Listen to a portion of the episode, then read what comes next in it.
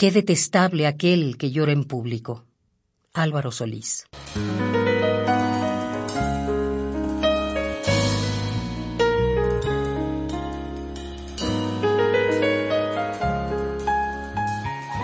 Abundan en funerales o en esquinas llorosas novias que sin decir palabra esperan retener al que ya desde antes y aún estando se ha ido. Y los niños que lloran sus primeros días de kinder sin saber que no se debe desperdiciar el llanto, porque el amor reclamará esas lágrimas y la muerte exigirá su cuota de dolor podrido, de dolor a sombra, cuando el sepulturero comience a cavar la fosa de quien más se ama.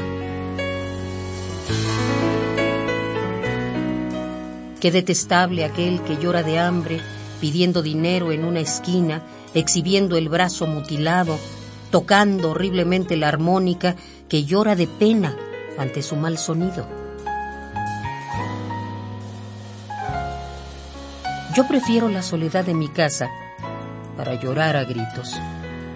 Enjugo mis lágrimas con papel desechable, me tiro a la cama, pataleo, y hasta rompo algún tiliche que hace tiempo no uso.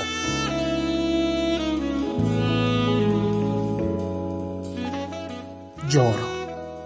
Sí, lloro con elegancia y mi dolor no es menos de aquel que llora en público.